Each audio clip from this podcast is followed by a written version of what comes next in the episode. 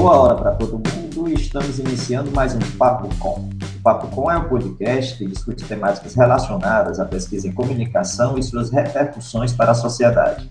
Produzido pelo Praxis grupo de pesquisa vinculado ao Programa de Pós-Graduação em Comunicação da Universidade Federal do Ceará, em colaboração com outros programas de pós-graduação da área. O episódio de hoje do Papo Com é uma realização conjunta dos programas de pós-graduação do Instituto de Cultura e Arte da UFC, os PPGs de Comunicação, Filosofia, Artes e Gastronomia. O programa dessa semana discute o ensino remoto público e sua relação com as plataformas digitais proprietárias. E para discutir esse assunto, vão participar do Papo Com com a gente a Jamila Venturini, que é comunicadora social e coordenadora regional da Direitos Digitales, organização que atua na proteção e defesa dos direitos humanos nos ambientes digitais. Participa também da Rede Latino-Americana de Estudos sobre Vigilância, Tecnologia e Sociedade. Jamila, é muito bom ter você aqui com a gente, tá certo? Obrigada, Edgar. É um prazer estar aqui com vocês. Uma boa hora aí para quem estiver ouvindo a gente e um bom papo para nós.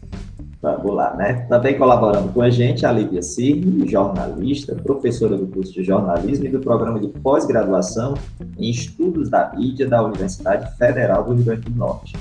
É líder do grupo de estudos em convergência e narrativas audiovisuais. Lívia, legal sua participação, né? Eu que agradeço a participação e é mais do que urgente discutir esse assunto nesse contexto do ensino remoto. Uhum. Então vamos lá. E fechando nossa mesa de diálogos, Lucas Reino, jornalista, professor do curso de jornalismo e do programa de mestrado em comunicação contemporânea da Universidade Federal do Maranhão, em Imperatriz. Lucas, chegue bem. Olá, Edgar. Grato.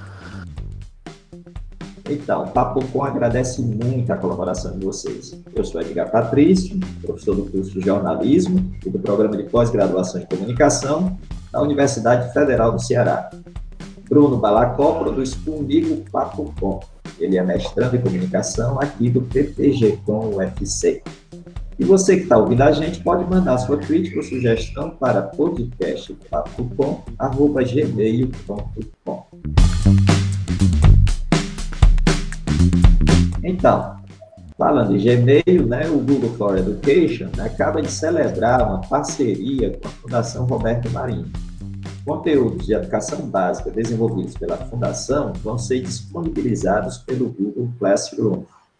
Aqui na Universidade Federal do Ceará foi feita a integração entre o Sistema Integrado de Gestão de Atividades Acadêmicas, o nosso SIGA-A, e o Google Classroom, para compartilhamento de dados de professores, estudantes e disciplinas. Essa integração faz parte da viabilização do ensino remoto nas universidades, em época de pandemia e da impossibilidade do ensino presencial. Mas essa aproximação público-privado na educação superior é bem-vinda? O que ganham as universidades? E as plataformas digitais proprietárias? Perdas também são possíveis? Primeiro questionamento que eu queria fazer a vocês é exatamente em relação a isso. Essas plataformas, como Google, Microsoft, não estão cobrando das universidades as, ao disponibilizar essas ferramentas. Essa parceria é gratuita, né? não envolve recursos financeiros. Afinal, o que é que essas plataformas ganham com isso? Há o risco de um dia acabar essa gratuidade? Lívia, a gente podia começar aí com você? Pode, pode sim. Então, é, esse gratuito é muito relativo, né? Eu acredito que é muito relativo, porque é um gratuito porque a gente não está pagando para utilizar, para ter o, o login, mas tem outras questões que estão envolvidas que talvez sejam muito mais, é, que, que, nos custe muito mais, que é a gente está fornecendo os nossos dados, é a possibilidade deles estarem rastreando é, completamente nossos dados, e aí dados agora, inclusive acadêmicos, né? E, e nos tornar refém desse modelo, porque as plataformas, elas são corporativas, elas são comerciais, né? Então, é um, é um, tipo de plataforma completamente diferente dessas que a gente estava usando, utilizando, que a gente utiliza, né, que é o CIGA, e, e isso tem um custo que é simbólico, né, que talvez não seja esse custo monetário, mas existe um outro aí simbólico que também não é discutido. E aí, Lucas, o que é que você enxerga aí como ganhos e perdas em relação a essa parceria, essa vinculação das universidades com essas plataformas proprietárias? Bom, eu acho que a, a, gente tem de ganho assim muito mais do que é, o que a gente perde. A gente tem aí a oportunidade de usar recursos que que melhoram muito o nosso trabalho. Tem muita coisa que, que a gente tem que fazer gambiarra para conseguir fazer funcionar, e com essas ferramentas a gente tem assim a mão, né? Como quando se baixava música e filme, agora você assiste Netflix é muito mais prático. E, e com essas ferramentas é, da Google, por exemplo, a gente conseguir é, fazer compartilhamento de, de, planilhas, de aulas e, e toda essa integração eu acho muito positivo. Acho que assim é, modifica muito o nosso trabalho. Agora, a, a parte negativa, eu, eu, nem acho que é a questão de privacidade. Acho que a parte negativa é a impossibilidade da gente é, personalizar, customizar algumas coisas, né? Como, como instituição. O que a gente consegue fazer é colocar só a logo ali em cima no e-mail, né? A gente não tem outras, outras alternativas, são menos, né? Então acho que essa é a parte ruim, mas é, é pequena perto do que a gente ganha. Uhum. É, Jamila, como é que você está vendo isso daí um pouco assim mais distante? Né? A gente está dentro aqui da, da universidade está né, no dia a dia, né, incorporando, participando disso. Você, como é que vê isso? É, eu analiso um pouco esse, esse avanço das empresas de tecnologia sobre a educação há um tempo e e eu observo que elas têm aproveitado esse contexto da pandemia, da crise de saúde global, para vir com bastante agressividade, como se fosse a única solução possível, né? E é interessante o caso das universidades, porque é, me parece que, diferente da educação básica, já existia um avanço em termos de uma infraestrutura própria alternativa, né, que nesse caso vai sendo substituída a partir de uma retórica que diz que essas ferramentas são melhores, de melhor qualidade e ainda por cima são gratuitas e mais eficientes, né? É, sem dúvidas, é, são ferramentas muito atrativas, mas eu acho que existe é, existem vários problemas nesse tipo de migração, né, que vão desde a falta de transparência no processo de adoção dessas, dessas ferramentas, né, a falta de participação também, em muitos casos, é, da própria comunidade educativa, da comunidade universitária, no caso, sobre é, os prós e os contras, né, justamente o que, o que você estava nos provocando a falar agora, e aí, em linha com o que tanto o Lucas quanto a Lívia mencionaram, é, eu acho que essa ideia, desculpa, essa ideia de gratuidade, ela é muito, ela é muito frágil, né? Se bem você não tem um custo monetário financeiro para a empresa, é, a gente não tem uma segurança sobre o que é feito da informação que é coletada por meio dessa plataforma.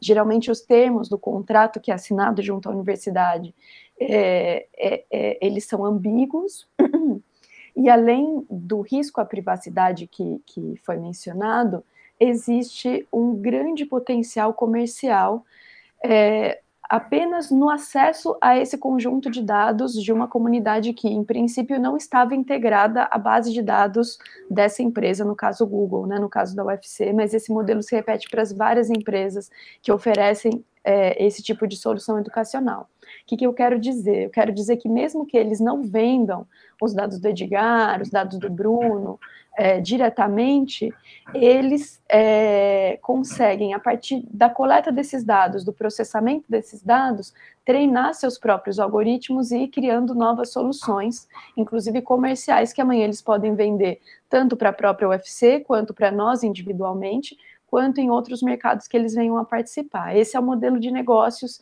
é, que está por trás desse tipo de, de sistema, entre aspas, gratuito, que perpassa todas as plataformas, ou muitas delas que se dizem gratuitas online, e que tem a ver justamente com ir conseguindo cada vez mais informações para criar publicidade mais direcionada e com isso gerar valor no mercado para os seus produtos. Então, essa é a lógica que está por trás. Nesse caso, o, o o valor ele não está necessariamente no dinheiro, mas no acesso à infinidade de dados que eles estão tendo é, quando eles conseguem convencer as diferentes instituições de migrar para o sistema deles, né? E aí, talvez isso pareça não ter um, um, risco imediato, mas se a gente entende um pouco essa lógica, essa integração que está por trás da, da, digitalização de sistemas, a gente vai entender que isso pode chegar lá na frente a um algoritmo de, é, de predição, que a gente diz, ou a uma solução de inteligência artificial, como muitas vezes é dito, que pode gerar novos níveis de exclusão para muitas pessoas, né, com base nesses dados que foram coletados nessa inteligência, entre aspas, que é gerada a partir deles. Mas, Jamila, essa aí não é exatamente a mesma coisa que acontece com o Google, com o Facebook, com o Gmail, com todas essas ferramentas que a gente utiliza? Não é a mesma ideia, a mesma lógica? É exatamente a mesma lógica, Lucas. A diferença que eu vejo e que eu acho grave e, e diria até mais, eu acho gravíssimo nesse caso, é que, por um lado, é, o avanço dessas empresas sobre instituições é, é, no sul global e na América Latina tem a ver com justamente expandir esse mercado, né, expandir um acesso a dados, eventualmente de grupos e de pessoas que eles não tinham acesso antes, e por outro lado, a aceitação por parte dessas instituições públicas, no caso, é, implica forçar pessoas a se integrarem a um sistema que vai monetizar a partir dos seus dados, né? Então a pessoa, a ideia de que exista um consentimento para o uso desses dados, no caso é, em que as pessoas são forçadas a adotá-los, é, me parece bastante questionável, né? Então eu acho que a gravidade está aí, junto com é, todo tudo que eu mencionei sobre a falta de transparência, a falta de, de, participação no processo. É diferente eu querer usar o Netflix, o Google, o Facebook, porque eu vejo vantagens enquanto consumidora, é, do ponto de vista individual, e uma universidade que deveria estar é, tá atenta às questões de interesse público, está fomentando é, esse tipo de, de adoção. Uhum. Lívia, é, na UFRN, como é que está esse processo, né? Existe essa aproximação que existe aqui, por exemplo, na UFC, é, vocês estão é, com um semestre suplementar, né, ou seja, desenvolvendo, é excepcional lá na, na UFRN, né, o pessoal chama de uhum. semestre excepcional, é, desenvolvendo algumas atividades, inclusive desenvolvendo essas atividades através de algumas ferramentas, né, dessas plataformas. Eu queria te perguntar como é que está o processo na UFRN em relação à aproximação com essas plataformas e como é que vocês vêm percebendo a utilização dessas ferramentas já no semestre excepcional? Então, a gente está nesse processo de semestre suplementar excepcional, né, que, que em alguns, algumas instituições está se usando como semestre suplementar emergencial, e, e na verdade funciona basicamente como as outras também, né, como a, pegou um modelo que veio sendo adotado pela UFPB, né, que divide o semestre em seis semanas para oferecimento desses componentes curriculares optativos e regulares ou atividades complementares também. E aí, inicialmente, não foi requisitado nenhuma, nenhum uso de plataforma, né? E, e isso assim foi bem preocupante porque jogou para a gente a, nossa, a responsabilidade de resolver um problema e não nos ofereceu nenhum subsídio, né? Porque o ensino remoto ele não é educação à distância. E então a gente não tinha plataforma, não tinha preparo mesmo para lidar com essas com essas questões, a maioria e os próprios alunos também não estavam preparados. Aí durante o processo, aí foi feito esse acordo é, também muito emergencial com, a, com o Google, com o Google Suite, né? É, nos oferecendo essa possibilidade de, de é, fazer um e-mail institucional né, pelo Google, pelo Gmail, e utilizar, ter acesso à utilização das, dessas plataformas. Mas também não, é, não, não há um preparo muito assim sistematizado de como utilizar. E isso também nos preocupa. E, e como ficou também tudo muito aberto, por exemplo, tem, tinha professor que estava dando aula pelo WhatsApp, gravando vídeos e mandando pelo WhatsApp. além da questão toda da privacidade mesmo, dessa questão dos dados, me preocupa também quem responde por eventuais danos à, à, à imagem do professor, né, essa liberdade de cátedra e tudo, quem é que vai responder? Porque no nosso caso, particularmente do Departamento de Comunicação, né, a gente no dia 3 de julho, de junho, a gente já teve uma invasão em um debate que estava sendo promovido é, sobre o racismo estrutural e um grupo invadiu a nossa sala, né? E, e proferiu ataques racistas, e assim, foi bem pesado e bem horrível. as alunas que estavam mediando o debate ficaram extremamente traumatizadas, estão, faz, fazendo um tratamento, acompanhamento psicológico. E recentemente também, no dia 15, agora de julho, também a gente já teve uma outra invasão, né, de grupos externos, a gente não sabe se grupos externos à universidade, mas enfim, pessoas que não estavam sendo convidadas para esse debate, que também invadiram a sala e também, novamente, criaram outro cenário de terror, né? Então, me preocupa também saber quem, quem vai responder por isso. A universidade não tem clareza sobre isso.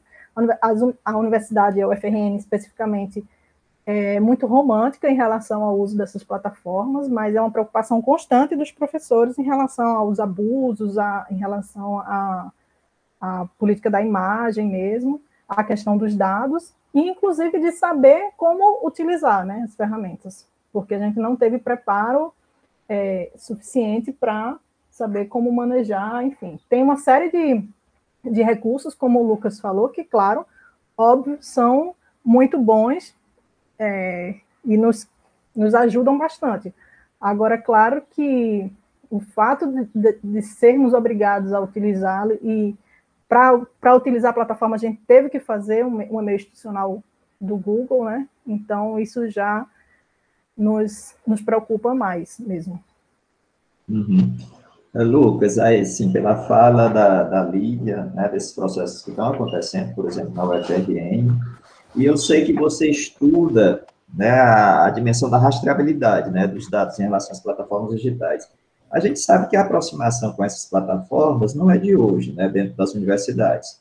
Por exemplo, se a gente pega a Microsoft, né, já vem, inclusive, montando laboratórios dentro das universidades, principalmente direcionados às áreas de engenharia, né?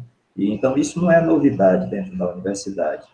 Eu queria saber, a partir dessa discussão sobre rastreabilidade, sobre privacidade dos dados, né, como é que isso pode funcionar do ponto de vista dessa parceria né, da universidade pública com essas plataformas digitais proprietárias?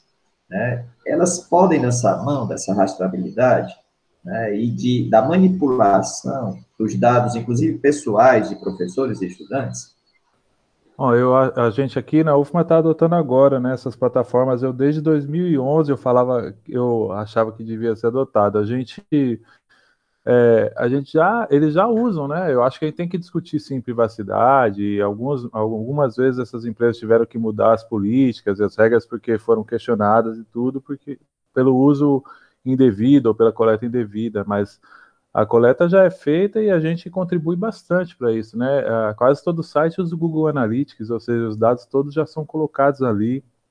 Então, assim, a, as empresas já têm acesso a muitos dados, já utilizam eles, a gente tem até aquele, aquela obrigação de, de publicar que está usando cookies, né, que é uma questão que também utiliza essa, esse rastreamento das informações que a gente coloca, às vezes intencionalmente, às vezes sem saber que está divulgando.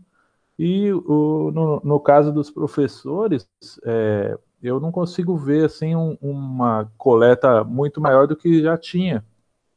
Pelo menos aqui na UFMA, por exemplo, a gente não usava o próprio e-mail da UFMA. O e-mail da UFMA, no meu caso, por exemplo, que era uma das pessoas que usava, ele era direcionado para o Gmail, porque o e-mail era é, ruim e era um e-mail que vivia com vírus, vivia com coleta de, de, de dados, sabe, para hackear as nossas informações. Então, a alternativa que eu tinha era ou eu uso o Gmail oficialmente pela instituição e né, vamos discutir é, os dados que eles usam, vamos ver coleta, a gente está aberto a isso, ou vamos usar uma ferramenta que não funciona, que tentam é, roubar nossos dados, não tem proteção, e daí tem que ir para o Google também.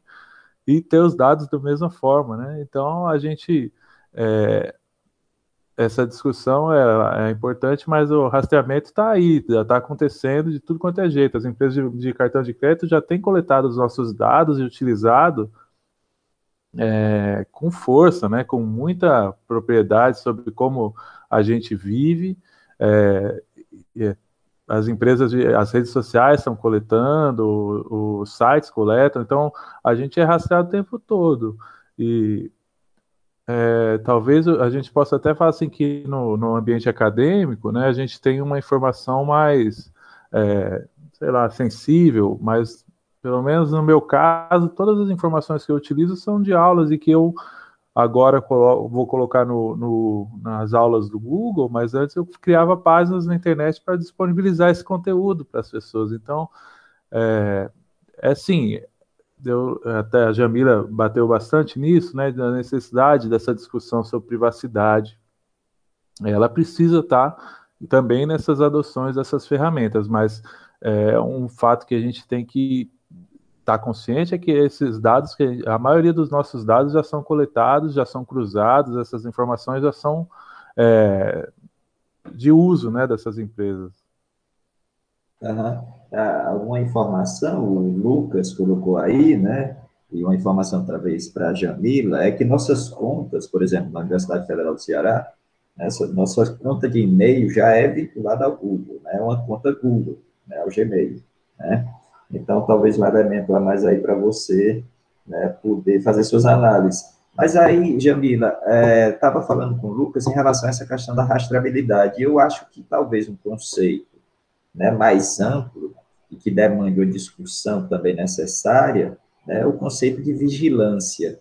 Né? Como é que esse conceito, como é que essa dinâmica de vigilância né, pode interagir com a aproximação entre universidades públicas e essas plataformas digitais proprietárias? É, isso acontece, a gente pode pensar nisso de algumas formas, né? É, por um lado, é, você tem uma integração é, dessas empresas ao que é conhecido por algumas autoras como capitalismo de vigilância, ou seja, justamente o que eu é, comentava antes, que tem a ver com é, a passagem do valor, é, da produção de valor para os dados que são coletados e para o processamento massivo de dados. E aí a gente está dizendo, por exemplo, é, você tem até um empresário do, do Google, é, em algum momento, em 2009, ele dizia é, abertamente, assim, que qualquer coisa que aumente o uso da internet enriquece o Google. Qualquer bit de dados, mesmo que ele seja trivial, ele tem um valor potencial para a empresa.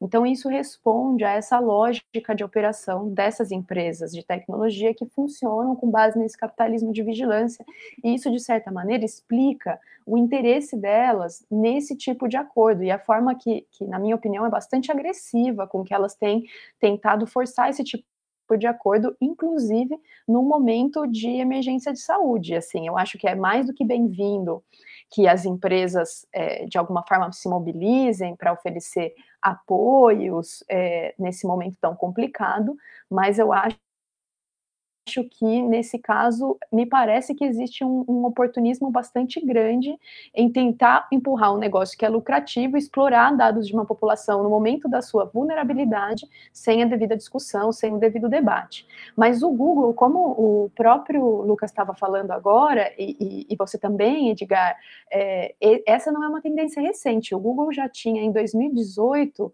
é, 70 milhões de usuários dessa plataforma educacional ao redor do mundo. Então, é, não é uma coisa que nasce agora, é um interesse que já vem de antes e vem um pouco a partir dessa lógica de vigilância. Se, de vigilância, por assim dizer, né, do capitalismo de vigilância, como eu comentava.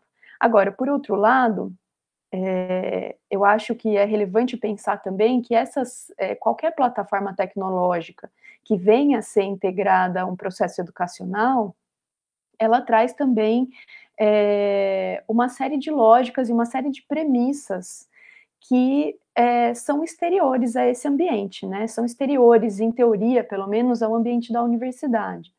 Então, a gente está falando justamente dessa lógica que também é uma lógica de vigilância e de transparência que opera dentro das plataformas. Eu não conheço de forma tão é, detalhada como funciona isso, mas ela também permite, por exemplo, para falar das, é, das plataformas comerciais do Google, por exemplo, é, ela também permite um certo nível de rastreabilidade de um usuário em relação a outro, né? Para, para além da sua transparência é, em relação à empresa, você também acaba ficando um pouco mais transparente em relação às outras pessoas daquele coletivo. Então, os comentários que você faz, os documentos que você abre, e eu não sei até que ponto isso, como isso funciona no, no caso dessa adaptação educacional, mas isso também acaba estimulando, poderia acabar estimulando uma, uma lógica de vigilância é, que, se bem, e, e, de controle, né, mais do que de vigilância, que, se bem está presente em, em certas formas da educação já de, de,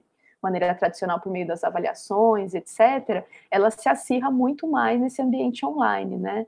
E aí isso pode trazer é, consequências que, que estão para ser vistas, né? Eu vou dar um exemplo que não é, não é do Google, mas só para ilustrar um pouco a minha preocupação. É, numa conversa com uma editora há um bom tempo sobre produtos, é, livros digitais, eles mencionavam todos os dados que podem ser coletados a partir da leitura de um livro digital. E falavam para mim com entusiasmo sobre a possibilidade de saber quanto tempo uma pessoa fica numa página de um determinado livro e de traçar inferência sobre o que aquilo significa. Então, se a Jamila fica muito tempo na página de um livro é, de matemática, pode ser que ela esteja com dificuldade de matemática, em matemática, eu estou falando da educação básica, né, nesse caso, como exemplo, que ela esteja dificu com dificuldade na matemática e, portanto, poderia se tirar a conclusão de que ela ou precisa de um reforço de matemática ou que ela gosta menos de matemática e, portanto, estimular outros saberes, outros conteúdos e não tanto a matemática, nessa tentativa de personalizar aquele ensino.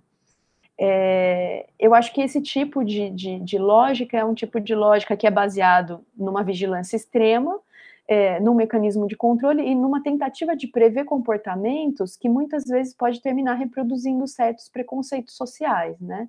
Então, eu vejo com bastante preocupação também esse aspecto de vigilância é, que pode estar embutido nesse tipo de plataforma. Não sei como funciona, como eu disse, a relação entre professores e, e e alunos dentro da plataforma, os professores têm acesso a alguma informação privilegiada sobre o comportamento dos alunos na hora de realizar as tarefas, mas me parece que é, mas vejo como que é algo viável e possível, né, do ponto de vista da, da, do desenho dessas plataformas, mas me parece que esse é um elemento também a ser considerado e que nem sempre é, é discutido, o quanto essas plataformas também inserem novas lógicas no ambiente educacional, na, nas próprias práticas pedagógicas, né? Uhum. É interessante isso que você está colocando, Jamila, porque aqui eu fiquei pensando também, é, a gente passou por uma discussão, né, nos anos anteriores, dois anos anteriores, em relação à escola sem partido, né, em que havia uma discussão em torno, né, inclusive uma orientação por parte de uma corrente ideológica, né, que os estudantes deveriam gravar as aulas dos professores né, para poder é, estampar né, e publicizar a orientação ideológica dos professores. E aí eu falaria com a Lívia. Lívia, isso é possível de acontecer a partir da utilização dessas plataformas? Né? A gente sabe, por exemplo, que tem algumas administrações superiores das universidades né, que são vinculadas à corrente ideológica inclusive da escola sem partido, e inclusive né, da corrente ideológica, hoje, a presidência da República. Né? É, é possível que haja uma ingerência maior, e tomando essa discussão da vigilância, em torno dessa liberdade de cátedra, né, da autonomia do professor em relação à sala de aula, porque agora isso poderia ser gravado, e poderia ser exibido, e poderia ser publicizado. É, eu, aqui na UFC, por exemplo, semana passada, né, me chegou uma, uma mensagem né, de uma cópia já de um print screen, de um planejamento de aula do professor, que já queria voltar às atividades presenciais já agora no dia 20 de julho, que estão suspensas, né, as atividades letivas presenciais. e foi tirado por um estudante e vazou né, nas redes, e isso circulou. Como é que fica isso do ponto de vista né, dessa questão da liberdade, dessa questão da orientação ideológica, da vinculação ideológica das administrações superiores, em torno da vigilância da atuação do professor? Lívia? Oi. Eu acho que, como, como eu tinha falado antes, né, a gente fica muito mais refém, inclusive, desse processo mesmo. Ah, claro que presencialmente a gente também não tem um controle sobre o aluno que está gravando, ou que, ou que, sei lá, que está filmando, que está gravando áudio e que depois vai compartilhar, ou que naquele momento mesmo vai compartilhar.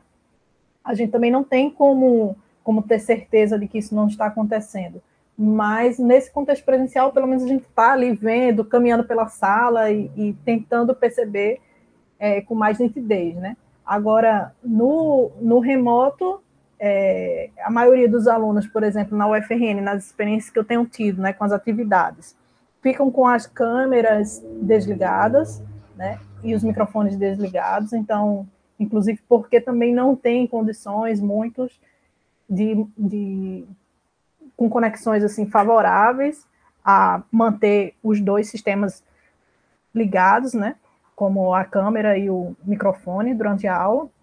E também não dá para se cobrar que isso seja que isso seja uma regra, mas é, então nesse, como a gente não está vendo o que é está sendo feito também, qual a experiência, o que é que o aluno está fazendo, a gente também não tem pior ainda essa questão, né? A gente também não tem como saber o que está acontecendo, se eles estão gravando essa aula, se estão compartilhando, e aí, obviamente, a gente fica muito mais vulnerável, muito mais frágil em relação a isso. E para além dessas questões, né, é, a, a, gente tem, por exemplo, re, recentemente a gente fez na UFRN um evento grande, né, que teve muita visualização e ele foi transmitido automaticamente no simultaneamente no YouTube. Então, aí já tem uma outra plataforma, que também é do grupo, né, mas é uma outra pl plataforma em que sua imagem está sendo veiculada e cada vez mais fica mais difícil de ter controle sobre a quantidade de compartilhamentos da sua própria imagem, da sua fala, e, e isso gera preocupação em relação ao da descontextualização das suas falas e como isso pode ser utilizado para criminalizar ainda mais o ensino superior público, né? Tá certo. É, eu acho que está conectado também com essa discussão, Lucas, queria colocar para você, né, não são só os dados né, de professores e estudantes né, que podem ser disponibilizados nessas plataformas. As produções resultantes das nossas disciplinas né, também vão ser depositados nessas plataformas. Ou seja, a geração do conhecimento né, que é feito na universidade também vai estar nessas plataformas. Você acha que essa, esse acesso mais fácil a essas produções, né, através dessas plataformas, pode facilitar o que a gente sempre vem é, correndo atrás, que é a transferência desse conhecimento que é gerado na universidade para a sociedade? É, eu, eu acho que é, é transferido para a sociedade, né? Eu penso que talvez o, se não fosse uma ferramenta é, bem feita, a gente não conseguia chegar para a população, né? O conteúdo. Então, é, a gente volta para a questão do positivo e do negativo. Mas eu, é, ouvindo o que a Lívia falou, essa questão, lembrei de uma história. Eu dei aula um ano lá na URGS, eu acho que tem a ver, tá? Por isso que eu vou contar a história. Eu dei aula um ano lá na URGS, que eu estava como acompanhante de cônjuge, né, da minha esposa, e de cônjuge, né, que é, mudou a palavra, eu tinha esquecido, e, eu, e aí eu, como eu fui dar aula numa instituição nova, né, eu fui me preparar, daí eu cacei tudo que tinha no, no, na internet a respeito, entrei em tudo quanto era grupo que eu consegui no Facebook para verificar o que tinha. E eu, num dos grupos eu entrei, eles acharam que eu era aluno e, e tinha lá arquivos, né, uma, uma arquivo compartilhado com a lista de todos os professores da, do curso de comunicação, com as características dele, o tipo de prova, é, detalhes assim até um pouco cruéis que os alunos colocavam a respeito dos professores, sabe? E eu fiquei pensando em como essa essa coisa ganhou, né, um, esses dados ganharam, né, esse espaço todo com a internet que a gente sempre discute, né? Ah, a gente só ampliou a capacidade com isso, né? Eu acho que é o que aconteceu.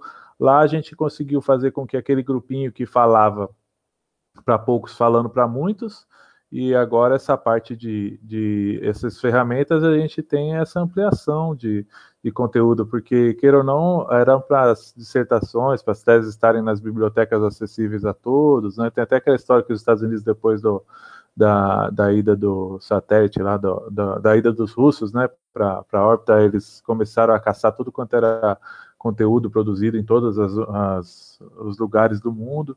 Então, é, essa, essa prática online, essa coleta de dados, ela, ela é uma, uma prática já recorrente, foi ampliada com a internet e a gente é, vai ter sim, vai ter sim perdas e só que eu acho que elas são, estou é, voltando, né, para esse é meu ponto. Eu acho que elas são menores. Eu penso que na minha função, né, como como professor, eu quero é, dar uma aula, um conteúdo é, que seja acessível, né, aos alunos, que eles possam ir. Eu deixo minhas aulas abertas para pessoas de fora é, que tenham interesse, né, nesse conteúdo possam acessar também. A gente também é avaliado é, como universidade, como pesquisador pelas citações que a gente recebe, né? E se eu, se eu publico as coisas, né? E elas recebem mais citações, elas são lidas por mais pessoas, é, é bom para mim, eu ganho relevância. É claro que eu não quero que essas informações elas sejam publicadas sem a minha autorização, mas eu acredito que não é esse o uso que é feito, né? Então eu, eu penso que a, as instituições que são públicas e que têm esse, essa obrigação, essa necessidade, talvez, de, de transparência e de divulgação das coisas, né? De, é, ela se beneficia muito com isso. Eu até é uma questão, né, que alguns professores não gostam que o, o TCC vá para seja público, né? Em outras instituições nem tem essa, esse debate. É, eu lembro que na PUC, acho que para dissertação ir pro tinha que ser acima de oito, ou a graduação tinha que ser, ou era na, em outra instituição, não sei. Mas eu penso que to, numa universidade pública, toda publicação feita por em TCC, nessas coisas, tem que ser publicada, tem que ser divulgada. É, e eu digo isso porque eu penso que a gente está é, discutindo aqui uma questão de privacidade, e ela é importante, mas a gente também tem que discutir a nossa obrigação de, de tornar é, nosso, muitas das coisas que a gente faz numa instituição pública, é, essas coisas públicas. E a gente é, consegue muito mais eficiência nessa ação utilizando esse tipo de ferramenta, essa integração com sistemas e tudo. Então, é um, é um ponto importante do nosso trabalho e que é, é auxiliado, né? Uhum. Posso Edgar? Isso, Obrigada. É, eu acho que, assim, sem dúvida, a universidade pública tem um papel crucial de, de comunicação é, científica e, para além disso, é, para a sociedade de forma aberta, e acho que isso, inclusive, é algo que precisa ser muito desenvolvido, porque eu acho que a própria discussão sobre o uso de licenças livres ainda é incipiente em muitos lugares, né, ou ainda é um pouco é, desorganizada é, em muitos lugares, não tá, ou em algumas disciplinas ela é mais é, adotada do que outras, então eu acho que isso também é um tema central e acho que cada vez mais a gente tem que caminhar para esse tipo de formato na divulgação científica e em pensar, inclusive, formatos é, inovadores de, de prestar contas e de se comunicar com a sociedade e também de estar atento ao que acontece na sociedade, né? Eu acho que isso não tem, não tem nenhum questionamento.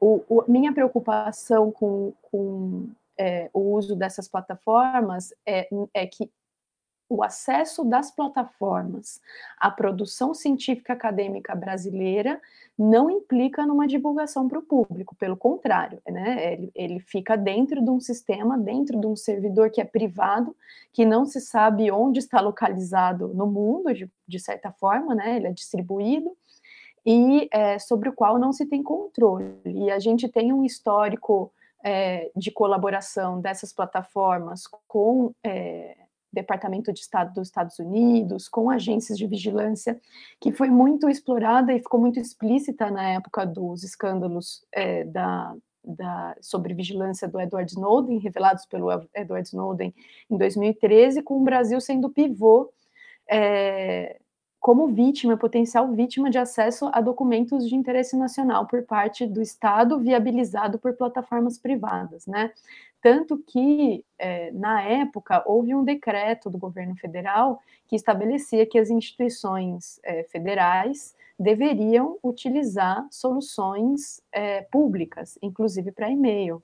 Esse decreto foi revogado em 2018, e aí eu entendo que, inclusive, esse decreto seria algo que poderia inviabilizar esse tipo de acordo e esse tipo de migração que está ocorrendo nas universidades agora, ou pelo menos criar algum tipo de insegurança jurídica para isso, né? Mas a lógica desse decreto, que vem de 2013, é justamente prevenir um acesso indevido a conhecimento e a produção e a é, informações sensíveis é, sobre o Estado brasileiro por parte de, de, um, de um Estado é, no exterior, né? Então, é, tem um pouco de. Poderia ter um ar de teoria da conspiração, essa, esse comentário, mas dado que existe uma, um, um precedente, digamos assim, é, me parece que é, é, relevante retomar, porque é algo que, que sim nos afetou de alguma forma, né?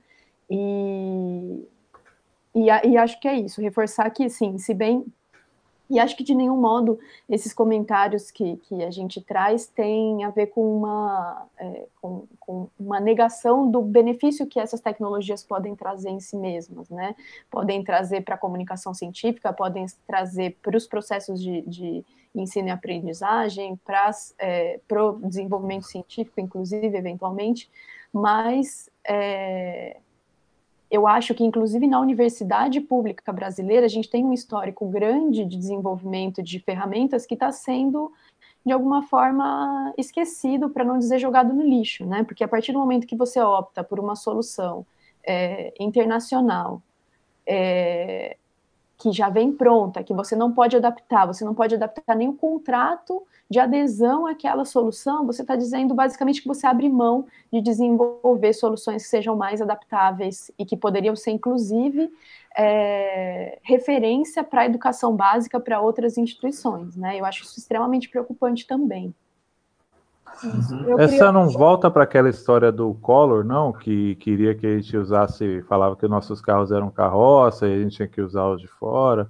E no final das contas a gente acaba colocando mesmo em concorrência o, é, dois softwares, dois programas que são muito diferentes, de uma diferença assim que impede que a gente concorra igualmente e acaba é, sendo uma questão até de mercado de que um, produto melhor acaba é, acabando com o pior, porque você falou assim que é, dessas plataformas, o público, né, de e a gente, pelo menos aqui, os recursos de e-mail, até alguns que eu já instalei e testei, nenhum chegava nem perto, né, do, do, do Gmail, de um recurso desse, né? Deixa eu colocar uma coisa, é, Lucas. Eu, Lívia, eu acho que queria falar, e eu vou tentar é, puxar a partir dessa, dessa discussão que Jamila fez, porque eu acho, se não me falha a memória, Lívia, você participou da experiência da, do desenvolvimento do software é, para a utilização da TV digital, o Ginga, né, o brasileiro. Né, eu acho que você participou da pesquisa vinculada a esse grupo. Eu acho que cabe uma discussão aí relacionada a essa também das plataformas proprietárias, né?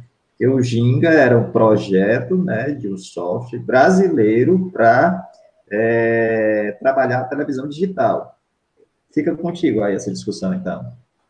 É, eu participei, na verdade, da produção é, como pesquisadora mesmo, né, tentando desenvolver aplicativos que utilizassem a linguagem que era desenvolvida no Brasil. Mas, como a gente já sabe, não pegou, né, e, o, e a própria ideia de construir um sistema brasileiro de televisão digital, propriamente brasileiro, ela também não vingou e a gente terminou que adotou um sistema híbrido, né? Nipo brasileiro. Fez a parceria com o Japão e tal. É, e aí, obviamente, né, nos divide em relação à pesquisa, claro, divide o, o potencial de pesquisa, com outros países, mas eu concordo inteiramente com o que a Jamila falou é, sobre, a, sobre, inclusive, essa questão de nos anular enquanto é, produtores de tecnologia de ponta, né? A, o SIGA mesmo, que é Sistema Integrado de Gestão de Ações Acadêmicas, né? que a maioria dos, das instituições públicas federais utilizam, ele foi derivado de um trabalho, se não me engano, de TCC, de um aluno daqui da UFRN, né, e que foi ampliado, desenvolvido, e hoje é, é o sistema que é, né. O próprio Moodle mesmo, que é utilizado na educação à distância, é um, é um, um software livre, né, tem uma pedagogia mais socioconstrutivista, então é, é, to, é totalmente diferente, né, e quando a gente deixa isso de lado, a gente, de fato, também está deixando de lado todo esse potencial nosso é, de pesquisa, né, de desenvolvimento de pesquisa. E também, quando a gente passa a utilizar, a inserir nossas pesquisas nessas plataformas é, corporativas, essas plataformas comerciais, a gente está oferecendo todo o nosso arcabouço de pesquisa para eles. E aí eles estão como a Jamila falou, alguém que controla esse servidor em algum lugar do mundo, sei lá, nos Estados Unidos, está tendo acesso a todas as pesquisas que estão sendo desenvolvidas em todo o mundo, né? Porque está todo mundo utilizando na Europa também está se utilizando essas plataformas, né? E, e para além dessas questões, também, ah, se a gente for parar para pensar assim, até a, o início da, da pandemia, sei lá, 17 de março, 16 de março, a gente não fazia essa, esse volume de videoconferências que a gente está fazendo agora. Eu nem lembro quando é que eu tinha feito uma, né? E a gente faz várias vezes na semana, várias horas na semana, e tipo, todos esses, esses nossos rastros de voz, de imagem, de maneira de se comunicar, alguém está monitorando tudo isso, né? E está construindo isso serve de biblioteca mesmo para se construir futuramente algoritmos de inteligência artificial, como a gente vê lá em Black Mirror, com um volume de informações a respeito de cada pessoa e construir outras identidades mesmo virtuais. Eu estou aqui na teoria da conspiração, mas tudo isso é possível, né? E, e a quem interessa tudo isso, né? Uhum. Pronto, é, Lucas, a gente corre o risco, nesse caso, né, ou então pode adentrar numa situação que o ensino remoto possa não ter volta, né? ou seja, a partir desse laboratório que está sendo criado né, por conta da pandemia, né, que o, o ensino, e inclusive o ensino à distância, o ensino remoto, venha a ser incorporado definitivamente né, à rotina, por exemplo, da universidade pública, isso é possível? Como é que você enxerga essa perspectiva, essa possibilidade? Bom, eu é, aqui na, vou contar aqui na, na situação aqui na UFMA, né? A gente, eu não acredito que aqui seja possível ir para essa, para essa, esse funcionamento de forma definitiva, nem em grande parte das aulas serem online, porque a gente fez pesquisa com os alunos, né? A gente ligou para aluno para fazer pesquisa, porque muitos não tinham internet, né?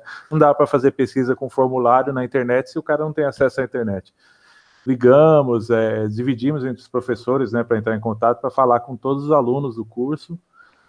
Foi um, assim, um esforço para entender como é que era o acesso dele. E a gente descobriu que muitos alunos não têm como ter aula online, por, seja porque o, não tem computador em casa, eles só acessam pelo celular, seja porque não tem acesso à internet, seja porque a casa é cheia e não tem ambiente não tem ar-condicionado, não tem, sabe, um ambiente que você possa se concentrar. E a gente é um dos estados mais pobres do país, né? E eu, a gente está aqui na UFA no interior, numa cidade que não é capital, então o que a gente viu da realidade dos alunos é que não é possível é, trabalhar num ambiente online. Essa é uma questão que, que se for para mudar, vai ter que ser com um investimento, com mudança, né? O reitor até falou de comprar tablet e conexão, né? 3G, 4G, e a gente, eu na hora falei, nossa, olha que coisa boa, né? E aí muitos alunos falam, não, aqui onde eu moro não tem rede. não pega o 4G, não pega o 3G, então, ou seja, não resolve também. Então, a, a mudança tem que ser muito mais ampla. É, e a, a, gente ainda vai, caminha para outras questões, sem ser a parte estrutural, que é de preparo de professores, de adaptação dos alunos, adaptação do conteúdo. Então, eu acho que a gente está fazendo as coisas no susto, porque foi uma necessidade, né? Uma pandemia não acontece todo dia. E está sendo assim, né? Estamos fazendo um monte de coisa no SUS, tem coisas que estão dando certo, tem coisas que não estão dando tão certo. Então, eu penso que assim que, se possível, a gente é, consiga voltar a uma possibilidade de viver sem ter um monte de gente adoecendo e falecendo por causa dessa doença, a gente consiga é, criar uma outra forma, né? Utilizar talvez mais ferramentas online como essa, né? Da gente estar tá podendo conversar entre nós e ouvir outras ideias e conhecer gente que, que tem tanta coisa positiva para trazer para os alunos. Essas coisas são boas também, mas eu penso que é, mudar para o ambiente digital para dar aula, em definitivo, com certeza não é para agora. E eu, apesar de ser um, um, um cara muito é, que gosto muito de tecnologia, né? Sei que eu disfarcei bem durante essa conversa, né? Mas eu gosto bastante dessas tecnologias. Eu sou assim, um, eu gosto de adotar as coisas, testar, mexer. Eu prefiro é, ter o um ambiente é, físico, né? Para a gente estudar, para aprender. Então, para mim, esse é um, uma coisa que também importa muito. Você é, tem pessoas que são que têm é, menos facilidade para estudar online, né? Porque você depende de, de um empenho diferente, tudo. Então, eu penso que essa é uma, é uma impossibilidade, pelo menos na realidade que eu vivo, de ser adotada é, a curto ou médio prazo. A, a gente está é, caminhando aqui para o final né, do Papo Com, mas eu queria colocar uma questão para os três. Né? De certa forma, a gente veio tocando nessa discussão, né, mas eu queria uh, uma opinião né, derradeira de vocês em relação a isso. Porque é, o que passou aqui dentro das discussões né, é que há uma possibilidade, uma possibilidade real, né, do conhecimento público, né, ou do conhecimento gerado na universidade, né, que é a, a princípio é um conhecimento público, né, quando é, apropriado né, pelas plataformas digitais proprietárias, pode se transformar em conhecimento privado. Você acha que isso é possível acontecer? Né? É um receio, um temor que a gente deva ter, né? essa vinculação do conhecimento, que sempre foi público na universidade, de repente ser apropriado enquanto conhecimento privado né? por essas plataformas proprietárias? Ah, eu, eu, eu assim, eu pode parecer que não, mas eu acho que a, a Jamila está certa nisso aí, né? Que a gente precisa é, tomar mais cuidado com essa com esse processo, né? Eu acho que há sim uma grande chance de, de isso aumentar, né? Já que já acontece com muita e acho que a gente tem mesmo que discutir, tem que começar a questionar as coisas de forma mais é, veemente, porque é, isso foi, foi falado, né, que não pôde nem mudar um contrato que a gente teve que aceitar como se fosse um padrão, é ruim, então é, é preciso discutir isso, porque o conhecimento que a gente produz na universidade é, o, é um, é um filé mignon, né, de, de conhecimento, de informação, então é preciso tratar esses dados com, com mais carinho, mais, é, com mais valor, né, que a gente tem que dar a eles. Agora, é, como, como deve ser feito e como impedir esse processo todo acontecendo, eu não sei como, como fazer, porque do outro lado a gente tem a força econômica, a força tecnológica, a força política, né? Então, é, é um processo em andamento que é preciso questionar, mas não sei se não sei como fazer, né? Lívia. É, não, eu também concordo com o Jamilo, com o Lucas. A gente não tem como, como ter uma receita né, para isso. É, é, preocupante, é incômodo também. Ah, e, e, isso precisa ser também revisado pelas próprias universidades. Né? Elas têm que ter ciência, a, as gestões têm que ter ciência de todos esses, esses possíveis danos que possam acontecer, né? o máximo que a gente pode fazer quanto docente mesmo é tentar alertar para que, obviamente, isso aí vai, vai perdurar até final do ano, né? Não há perspectiva de volta presencial. Então, mas que pelo menos pós né, dezembro a gente pense em outras soluções mais estratégicas que também não nos deixem refém desse, desse processo mais comercial mesmo. Pois é, Jamila, a, a, o próprio nome, né, quando a gente fala universidade, né, dá a dimensão dessa questão da universalidade do conhecimento. E aí está bem presente nessa né, dimensão pública e acessível do conhecimento.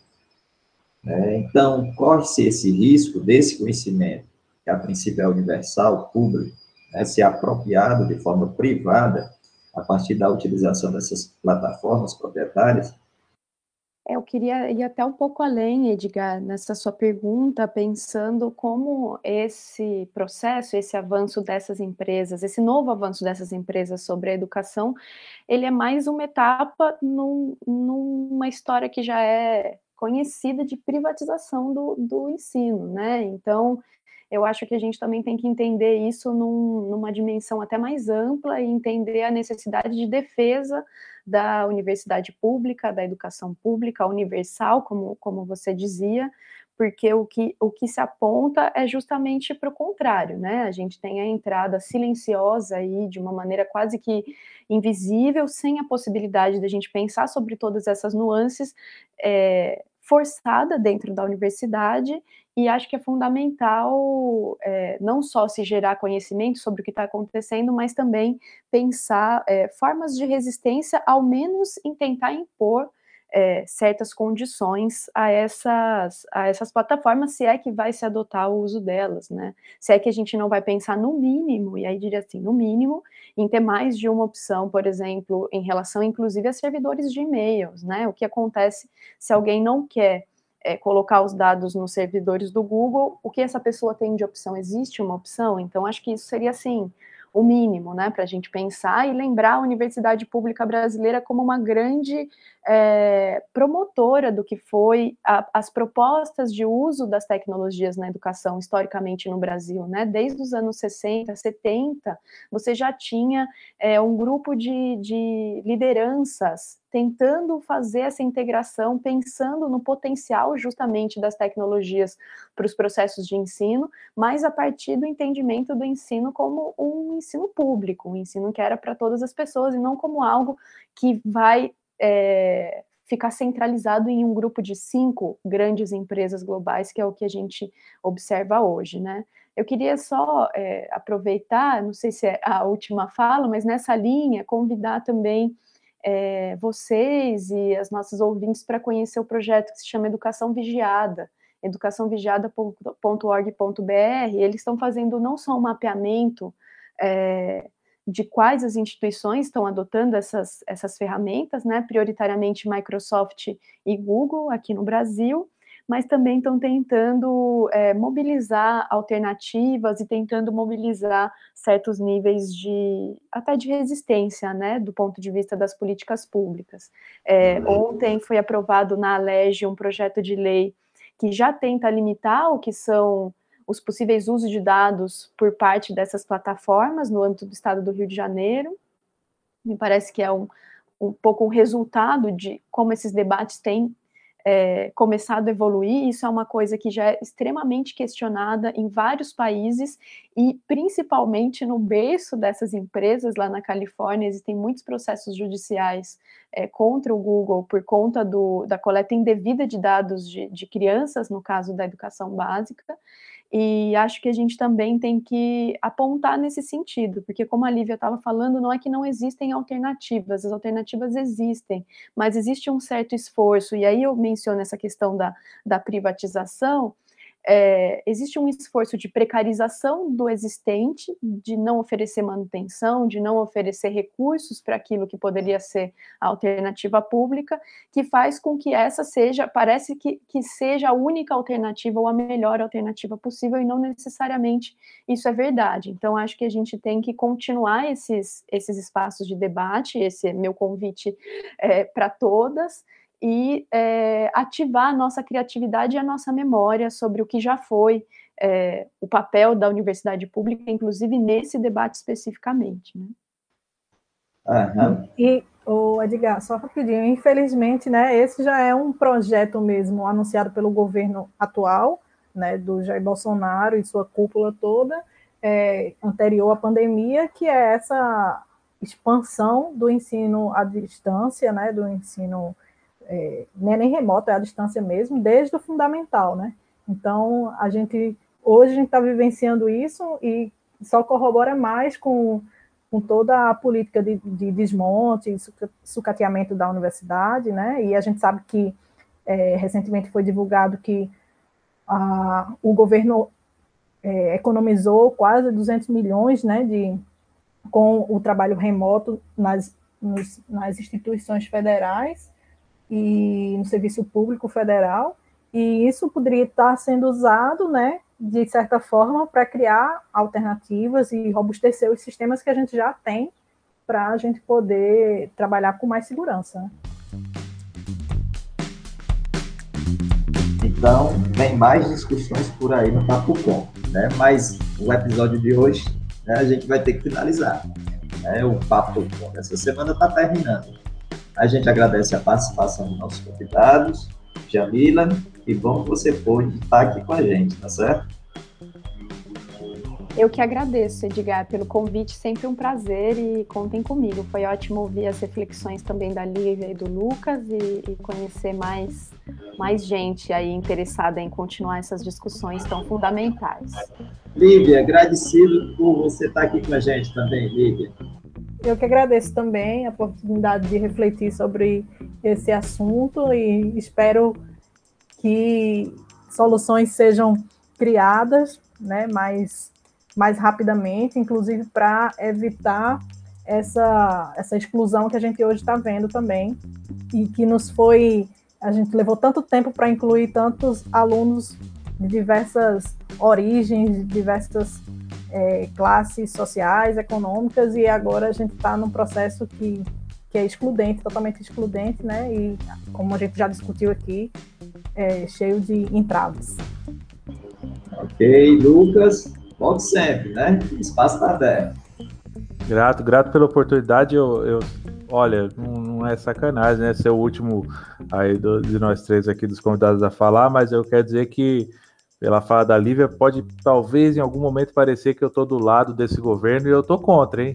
Eu não estou apoiando essa política do governo, seja lá qual for. Eu, meu posicionamento não é esse. Eu, eu vim aqui para discutir essa questão, né? E acho que é interessante, acho que é válida, é importante discutir. Agora, não estou apoiando o Bolsonaro. Ok. O Papo Com é o podcast que discute temáticas relacionadas à pesquisa em comunicação e suas repercussões para a sociedade produzido pelo Praxijol, grupo de pesquisa vinculado ao programa de pós-graduação em comunicação da Universidade Federal do Ceará, em colaboração com outros programas de pós-graduação da área. O episódio de hoje do Papo Com foi uma realização conjunta dos programas de pós-graduação do Instituto de Cultura e Arte da UFC. São os PPGs de Comunicação, Filosofia, Artes e Gastronomia eu sou Edgar Patrício, professor do curso de jornalismo e do programa de pós-graduação em comunicação da Universidade Federal do Ceará. Bruno Balacó produz comigo Papo Com. Ele é mestrando em comunicação aqui do PPG Com UFC. A gente agradece muito sua escuta. Você pode enviar sua crítica ou sugestão para podcastpapocom.gmail.com. Você também pode acompanhar as novidades do Papo Com no arroba podcast Papo Com. Até a próxima semana, gente!